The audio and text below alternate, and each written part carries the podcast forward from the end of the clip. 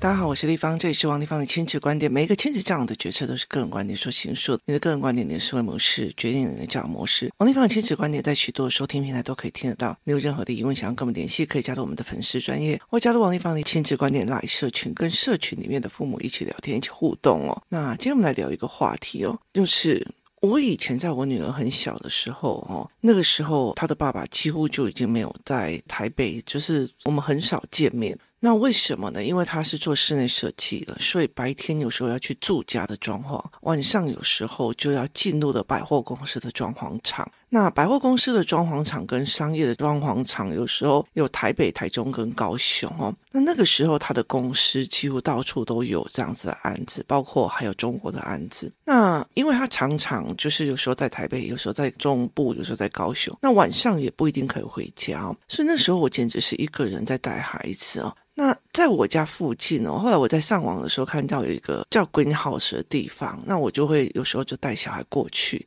那他那个时候其实是一个，这是一个吴月芬老师去主办的，他是把蒙特梭利带到所谓台湾的一个很重要的一个人物。那他就用了这个空间，他很在意的一件事情是，他的创业理念是因为曾经他在欧美有遇到这样子的空间，就是让妈妈们生完小孩之后有一个地方可以结交妈妈朋友，然后可以聊天，可以讲教养，可以去面对说，哦，这样小孩子的屁股红了，我要该怎么办？或者是小孩的什么状况怎么样了，我要怎么办哦？所以，他其实就是一个在去面对孩子的一个一个恐慌的一个地方，这样子。那很多的这个时候，其实这些小问题，其实对妈妈来讲会很紧张。可是，你如果去跟老公讲或干嘛，他就觉得你干嘛拿这种小事来烦我，自己不会去想办法。就是很多的男人，其实他就只有一张嘴，他并不一定觉得说你为什么要恐慌这件事情，他没有办法。所以这个时候，妈妈朋友就非常非常重要。那这个空间里面，通常都会有妈妈。朋友，然后一个助理，甚至有轮值的老师，所以那个时候我后来其实都会固定在吴老师有去的时候，就问他问题，说：“哎，老师，这个是要怎么看？那个是要怎么看？”这样子哦，所以我就会一直去问他问题。那后来免费借给他的这一个幼儿园要把空间收回去了，所以他又自费去租了一个在信义路上的一个空间。那那个是一个在大楼的，不知道六楼还是五楼哦。这个空间就没有原本的好，它就切成两份，那很贵。然后再加上他必须要养员工，就是有一个助理，然后水电啊、装潢啊什么都要做这样子哦。那个时候其实我就会觉得说，你这样子根本没有赚到钱哦。那这个老师其实后来到最后，他的原本的工作是在做蒙特梭利的一个园长，那他认识的非常非常多的所谓的。教养界跟教育界的，就是幼教界的老师跟人，于是他那一段时间，我们遇到的问题，他就会找人进去那里开一个讲座或开一个课程，然后给他们哦。其实，在那个过程里面，我认识了非常多长辈，就是包括说台湾做所谓的儿童玩具研究的教授，然后特殊教育。团体的老师，或者是当初把华德福引进来台湾的那些老师跟教授，在那一场又一场的活动里面，我认识的非常非常非常多，然后也聊得非常非常的多，甚至有一个教授其实是让我跟着他北中南的幼儿园去跑去看他们的状况。那所以对我来讲，其实是一个非常大的一个能量的思维这样子哦。那对我来讲，我就觉得诶蛮有趣的。那后来到最后，我的女儿因为她超过了年龄之后，就不能再进去 Green House。那老师那个时候因为就一直在赔钱，然后就把它收起来了。那收起来了之后，我的女儿就进入了共学团。那共学团其实是一个就是某一个组织里面的一一群妈妈一起组成的哦。所以他们的理念其实也很有理念，但是他做法就只有放任。所以后来玩了一段时间之后，我发现里面真的是有人就不做事，然后就给你做，看你就会叫你就做，然后甚至会觉得会开始批判说，为什么每次约出去玩都要离你们近？那那那你家附近又没有地方可以让孩子玩哦？所以我就觉得很无聊哦。到最后，包括有一些的排挤霸凌事件，我就觉得。就蛮好玩的，就是就是他可以允许 A 霸凌其他人，但是不准我们反击这样。所以那个东西让我觉得蛮有趣哦。那后来在我儿子出生之后，他就没有 Greenhouse 这样的一个地方。可是我儿子出生之后，台湾也就是吴月芬老师他本来做 Greenhouse，后来到最后大量的陪着台北市政府去做了非常非常多的亲子馆。哦，他就做了很多的亲子馆，所以他那个时候认为亲子馆已经可以取代那边的功能。可是对我来讲，我还是会觉得他那小小的空间里面有一个桌子是给大人吃饭聊天呐、啊，然后小孩自由探索啊，然后是一个非常重要。现在亲子馆很多的都是小孩一直去玩玩具，然后一直去抢玩具，然后就等于是省玩具的那个思维哦。那我就觉得他已经不太像那样的样貌。那每次去亲子馆回来就大生病这样。那后来我就觉得是不行，因为我想要帮我自己的儿子组他自己的游戏团体，所以我就是租了一个地方，然后开始经营了工作室。一刚开始工作室的方式是所谓的自由游玩，就是小孩进来之后他们自由玩，然后我就会开始说：“哦，这个小孩原来不会道歉的语言，啊，那个小孩原来不会什么样，因为他会跟人互动，会跟人家聊天，会干嘛？那甚至包括我，我最近遇到一个孩子很好玩，他那个时候哦，他刚进来的时候就一直撞，所有的人都去撞，然后所有。东西都拿了就跑，就拿了就跑这样子哦。然后我就发现这个孩子的眼睛没有办法定焦，没有办法定焦。那妈妈就是追在后面，一直追，一直追，一直追。那后来呢，我就跟他妈妈讲说，这个孩子不会定焦看人，你们一定就是在后面追着他，然后只要他乱拿东西，你们就尖叫，所以他就会跑得更快哦。于是这个孩子，我就开始练习的跟他眼睛对眼睛讲话，然后我就开始对眼睛跟眼睛讲话，你知道吗？那后来的下一个礼拜。我觉得他那一幕其实是让我这一辈子应该永远没有办法忘怀的，你知道为什么？因为他眼睛没有办法定焦，他就只有这样跑啊，往前冲啊，所以对他来讲，他不觉得一个空间里面有人，因为他就是他要的东西，他就放大，然后就冲，然后甚至是糊状的，然后他就站在那个门口打开的时候，一脸惊讶，就是那种为什么这里面有那么多人的那个眼神？因为以前他一进来就冲啊冲啊冲啊冲，很像不长眼的流弹。好，那后来其实他就变成这样，所以其实我就会根据不同的小孩开始一直乱买教案，美国的教案，然后例如说，呃，小孩的发音不标准，然后英文发音不标准，然后就会去美国买所谓的听觉。痛，然后呢，例如说小孩的那种所谓的顺序逻辑不行，那我就会美国的、中国的、淘宝的、日本的，一样一样看，一样一样买，就是到处我的每一个国家的到处一样一样看，一样一样买，然后一样一样去思考我应该要怎么做这样子。所以那个时候到最后，我从工作室什么都没有，到最后它是满满的满坑的都是所谓的教案跟教材，然后包括我们去香港找教案跟教材，包括去。日本，或者是包括去菲律宾，然后包括去看很多的地方哦。那这个到最后就变成是说，例如说我拿了一个教案，这个小孩不知道什么叫顺序的思维，那我就很多的各国的牌卡，然后他一个人做，然后做完这样。那个时候我的收费是这样子，一个下午就是一千块。所以等于是这一群人的孩子，加上小孩，就是就进来就会一千块这样子用。可是你光想想看，那些教案跟教材，包括你跟人家互动的咨询哦，其实我后来又觉得那很亏，因为那个整个教案跟教材，有时候包括美国的教案，其实是买非常非常多。那后来其实就疫情，然后呢？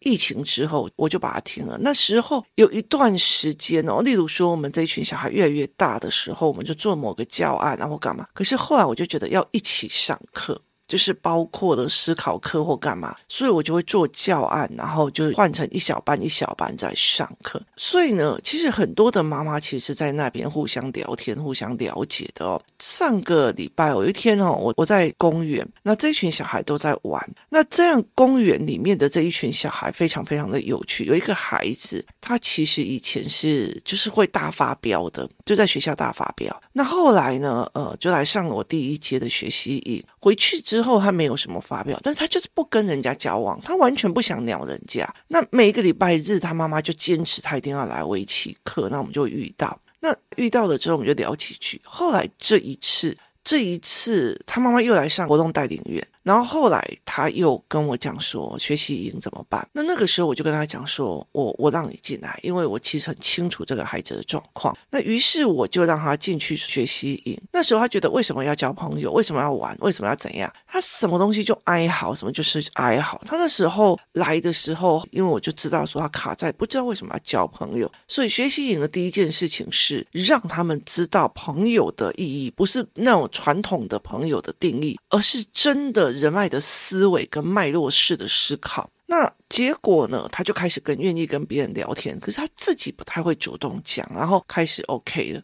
那学习营结束之后呢，就有人约他们说要不要一起组篮球班。那他们就一起组篮球班，所以我就教他们说什么叫恶性循环的概念。什么叫恶性循环？就是你越越不动，你就越懒得动，你的肌肉就越不好，然后你就越不能动，然后你就越就它是个恶性循环。然后就做的教案给他们。那接下来这个孩子他就为什么要出来？为什么要打篮球？为什么要干嘛哦？那后来一次又一次之后呢，他就跟这群孩子玩得很开了。而且其实他们他们有时候一喊他，以前他完全不开口的，现在还会喊来，就哎你这个怎样的？他们就会开始喊哦。当他可以开始喊，他的闷气就会发。可是刚开始的时候，他一直都有想死的欲望，就想要自杀或者大不了死掉，不是他人死，就自己死，就是他所有的解决方法都在死亡。那现在他已经变成一个比较开朗，然后又跟别人玩，然后玩起来都会很 OK 的人。那可是问题是，他会求好心切，就是做不好他就气自己。就有一天哦，他就呃。这这个改变才短短的一段时间哦。那有一天呢，他就在玩的过程里面玩玩玩玩，我就问他说：“你是不是很喘？”因为他从小就不太能够运动，然后因为再加上又吃所谓的情绪药，所以他等于是他体力就起不来，然后整个人变得很虚。就懒懒的，就是气也没有办法生气起来哦，就没有什么精力这样。然后，所以等于是他的肌肉都在在软。所以我后来就跟他讲说：“你是不是打一下篮球，你就会喘？”他就说：“对。”然后我就跟他讲说：“你要不要练？”他说：“要。”然后于是我就叫所有的孩子跟他玩鬼抓人，就玩玩玩到一个程度的时候，他就过来我面前说：“我脚好痛。”然后我就说：“这个时候，所有的人，因为他很把自己保护得很紧张，所以他很少把袜子脱下来或鞋子脱下来。”工作室里面很多小孩，到最后很放得开的时候，就是鞋子、袜子都脱了这样，然后让他们接触草地，然后让他们。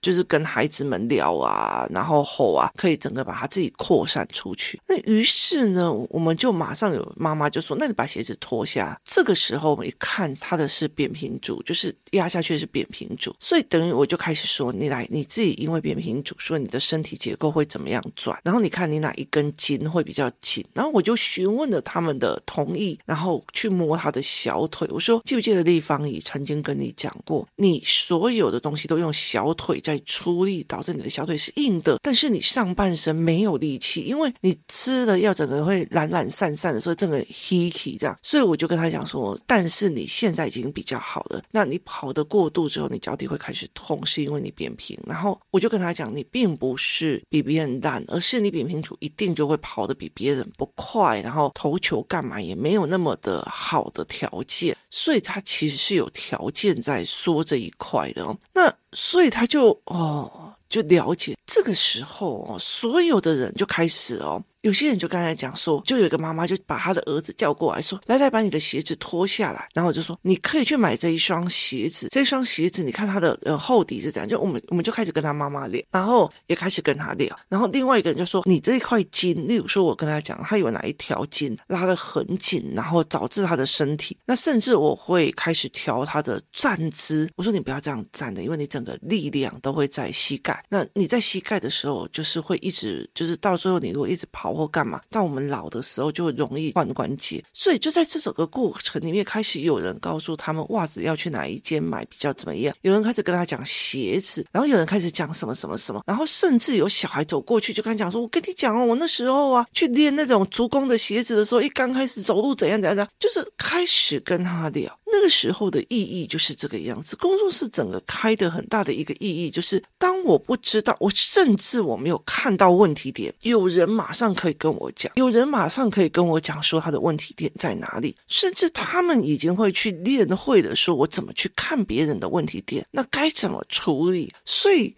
大家就变成一种交流，就是甚至会说，哎，丽芳，我在哪里看到了哪个课程，你要不要看一下？然后我们就会开始讨论。那它变成了一个资讯的交换中心。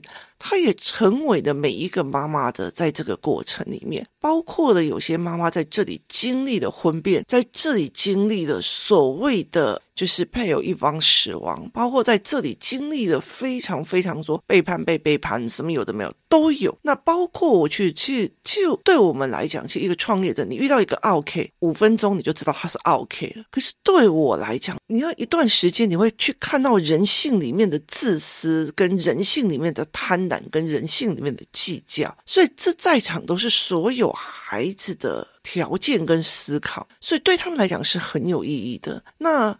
可是从泰国回来之后，因为我在所有的思考班里面跟孩子们用，我就决定做一件事情，把所有的教案都做出来。也真的是一个时间到了，为什么？因为在学习营的过程里面，我做了将近四五十份的教案。那回来的时候，我就决定了，我就决定要把所有的教案，我曾经帮小孩做的，有时候我们只是很简单的 pages，然后把它做一做的教案，全部都把它落实化。那现在的这个环境哦，包括说我用 Canva，我。可以拿到所有可以就是商业使用的没版权的一照片，然后我可以做我的动画，我可以做很多的效果或干嘛，很快，而且只要把我文本弄进去，包括 AI 会帮我修稿，或者是帮我了解说哪个地方不对劲，所以其实很多的部分就我只剩下我观察小孩跟我自己阅读多方阅读里面去做出来的一些教案哦，所以这是一个非常有趣的一个经历，所以你就是一个教案一个教案。案出来，我就一直从疫情到现在，其实或者是从泰国到现在，我几乎没有开什么课在工作室哦。那工作室就一直在提供着围棋班啊什么的运用。那围棋班也是，是因为我自己想要帮我的小孩找围棋老师，而这个老师是我看到觉得，诶，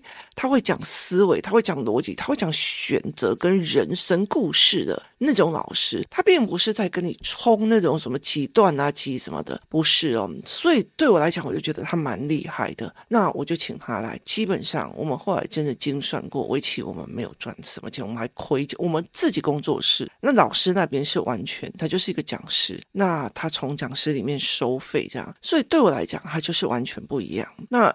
因为我其实很清楚的知道，说工作室必须要完善它的功能。例如说，现在我在跟我的孩子在讲说，很多的青少年他们没有课程，为什么？因为他们永远都在考试。那不能考试的那一群，他他成绩很差，他还要跟着那个 rundown 一起去，然后很多忧郁症，很多干嘛？我就说没有青少年的玩具，没有青少年，像包括我自己的儿子，最近跟我儿子、我女儿他们一起去上了一个叫做水电工维修，然后呢。做什么？去做水电维修的一个概念。他去看那种所谓的喇叭锁的逻辑里面的设备的思维是什么，然后让他们自己去操作，自己去修理或干嘛。就是我自己有用，我会的那个感觉，我在生活里面不会说用不到的那种感觉，其实很重。然后包括我们会找一个老师来教他们怎么修理脚踏车。包括我们会环岛做脚踏车旅行的，或干嘛，或者是去全世界做脚踏车旅行的，你至至少少你知道脚踏车的逻辑跟原理。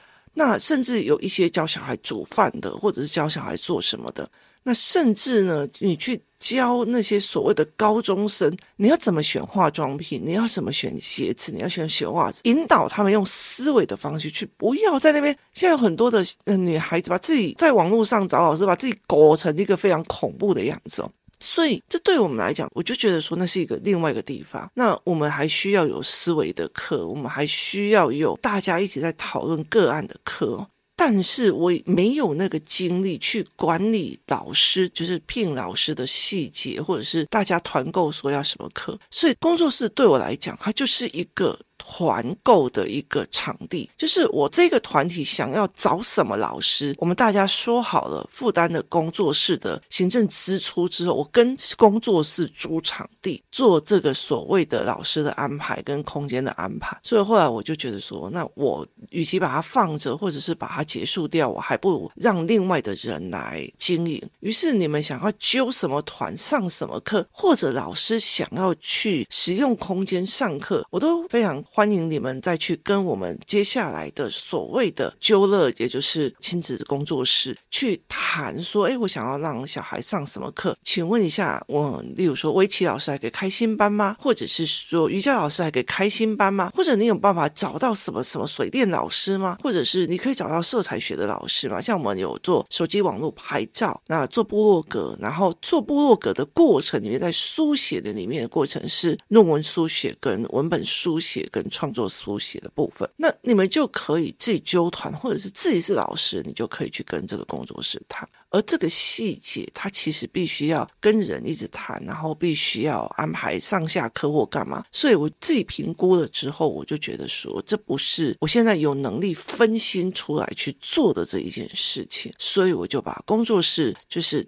转让给我的员工，让他全心全意的去经营。那乐在文化的部分是出版品的部分，那工作室是当初其实真的只是揪团找了一个老师来，英文课也是，以前英文课我们必须要去何老师的家里，然后他家里其实没有很大的座位，所以后来才会在工作室里面揪团上，就很像是说一个妈妈把自己的空间或小房间腾出来，然后隔壁的邻居大家都来一起上课这样子的事思维而已哦，所以其实我一直很。觉得这才是一个很重要的一个东西哦，因为为什么你现在其实你如果真的要去找一个什么画画教室学画画，围棋教室学什么，我觉得那个太累的哦。那有时候他的理念跟他的教法又不是我们要的，所以后来我也比较喜欢找业界的人，或者是真的在处理的人去来处理一些事情啊。包括我们这次去看维修的部分，我们是找所谓的真的在做装潢跟维修的人来教，然后。还有我们去看了脚踏车的维修，是找真的在修脚踏车的人，然后包括怎么去修越野车啊，或者是说你有可能要去长期的骑脚踏车，那你就要会。在台湾其实很方便哦，为什么？因为你只要一不会，人就牵去脚踏车店。可是其实世界上不是这个样子，你如果一个去单车环游世界，或者是说你今天想要在泰国，或者是你的小孩去美国，他其实只要水电工一叫，他那个费用就是非常非常的可怕。所以我就会觉得说，很多的东西的时候，你技多不压身的，就是你技术很多，你的能力很多，其实他其实不会把你压垮的。所以后来我就觉得说，有可能我接下来我们会有不同的国家去跑或干嘛的时候，我们尽量知道一些逻辑跟思维，尽量让孩子觉得说，他们其实在某一个部分可以去付出一些事情的，这才是一个最好的一个思维逻辑哦。那其实我觉得在很多的概念里面是在陪孩子。在想这一块，所以我们未来包括青少年的课程，或者是说小孩的课程，或者是大家要揪团的课程哦，我后来就给揪乐工作室来做，就等于是。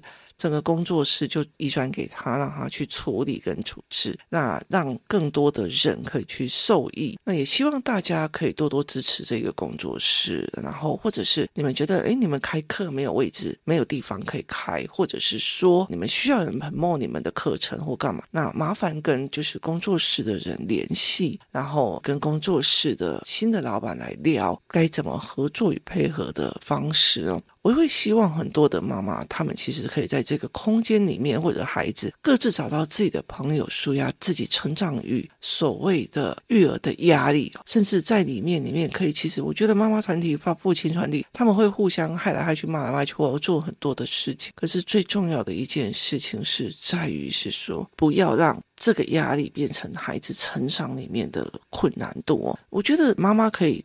我原来可以这样做，原来可以那样做的时候，他其实压力就会少很多。那提供大家参考一下。今天谢谢大家收听，我们明天见。